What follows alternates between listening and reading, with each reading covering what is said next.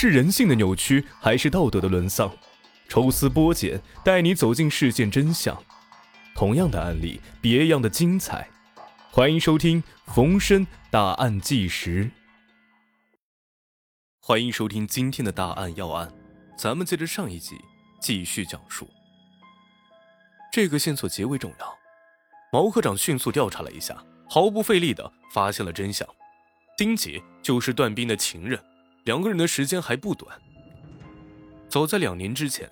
两个人就有多次的开房记录，都是以丁姐的身份证登记。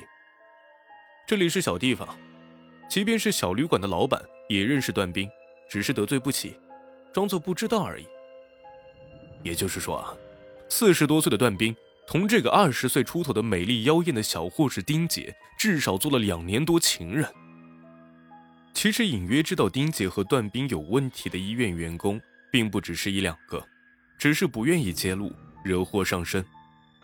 况且啊，丁杰虽然年轻，却也不好惹，性格很厉害，曾多次和病人吵架，甚至是打架，多次被医院处分。段斌竟然和丁杰混在一起这么久，想要随便摆脱他，可并不容易。可惜啊，周珊珊也并不好惹，周家在县城也有点实力，女儿被人无缘无故的抛弃了。肯定也要找段斌算账。更关键的是，周珊珊性格直爽刚硬，一旦知道这种事儿啊，恐怕自己就先闹个天翻地覆。当时是九零年代，尤其是公安部门对于干部的作风问题还是很重视的。出了这种事儿，段斌恐怕连工作都很难保住。于是，不能排除段斌因孽缘害死原配。要娶年轻貌美的小三，这种事儿啊，从古至今都不少见，属于寻常事儿。然而，这仅仅是推论，还缺少足够的证据。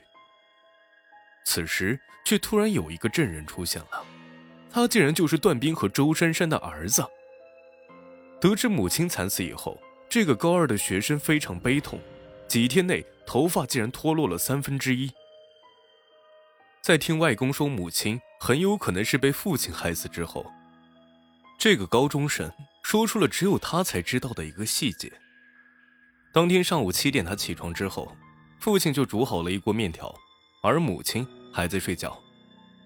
父亲和母亲一周前吵架之后就互相不说话，此刻父亲段斌也没有去喊母亲，他和父亲吃了一部分面后，就回到房间，拿出书包准备出门。就在他走出来的时候，看到父亲段斌向锅里面倒入了一包什么粉末。被儿子看到后，段斌有些紧张，手有些发抖。但儿子认为粉末很可能是味精或者盐，也没有在意，瞟了一眼而已。大概五分钟之后，两个人下楼骑车离开，在儿子学校附近分了手。母亲横死以后，段斌曾经告诉过儿子，无论有人问他什么。都必须回答记不清了，一切都由他来负责处理。显然，段斌儿子提供的线索极为重要。段斌说自己没有下过面条，但儿子却说他下过，还往里面投放了什么东西，很可能就是毒药。根据儿子介绍，他母亲周珊珊上班比较迟，但回家也比较晚，平时一般睡到八点多才起床。然后精心打扮、梳妆、穿衣以后，基本上已经到了上班时间点，所以大大咧咧的母亲往往随便将餐桌上的早餐吃几口，就匆忙离开家去医院。与此同时啊，警方又对段斌家里的餐具反复检验，发现锅里的皮质部分上有一些毒鼠强的残留物，由此可以确定周珊珊是服用了锅里面条的毒鼠强而死。加上段斌儿子的供述，基本可以确定是段斌下毒。那么段斌究竟为什么杀人呢？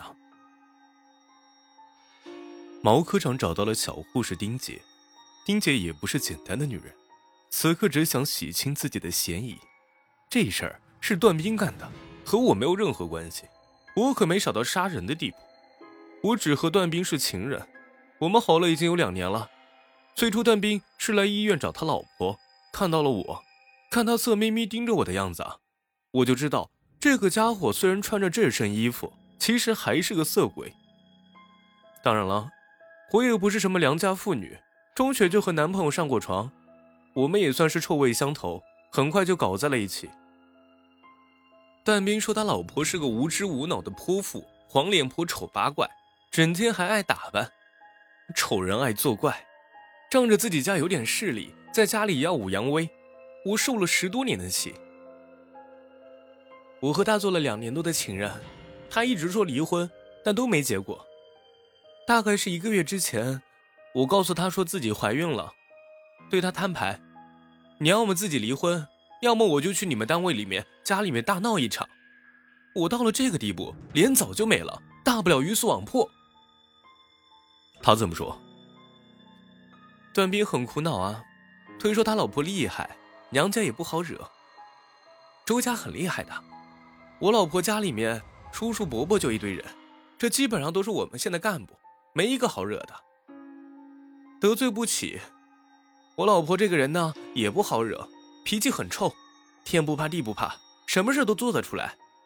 关键啊，我还有一些把柄被他抓着。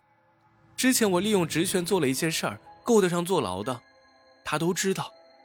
他这个人我最了解，如果我是因为有情人离婚了，他绝对会把那些事捅出去，让我没有好下场。我说，这我不管。这是你的事儿，你自己想办法搞定。我肚子一天天大了，不能等。况且啊，这种黄脸婆加泼妇，你还要和他过吗？气还没受够呢。段斌就说啊，你说的也是，这种日子真是过不下去。我会想个办法的，不行的就把他杀了。我就说，我不管你怎么做，我就要合法同你结婚。你杀人也好，放火也好，自己琢磨着办。周珊珊死了以后，段斌就偷偷打电话跟我说：“我那事办成了，但现在风声紧，你不要张扬。要是有人问你什么，你就说什么都不知道，切记切记。”这么说来，他是为了你去杀的人，那也是他活该。谁让他在外面玩女人？总之这事跟我没关系，我没教唆过他，也不知道他是真的会动手。其实，我不妨告诉你们一个秘密。我的怀孕是假的，是我找一个同事做的假报告，目的就是骗段斌离婚和我结婚。我在医院名声不好，都说我作风不正派，没有男人敢追我，眼看就要嫁不掉了。段斌虽然年纪大一些，能搞钱又疼人，又有办事能力，我找他还是不错的。你这种女人啊，我确实不是什么好东西，但是段斌比我更差，你不用同情他。他是活该。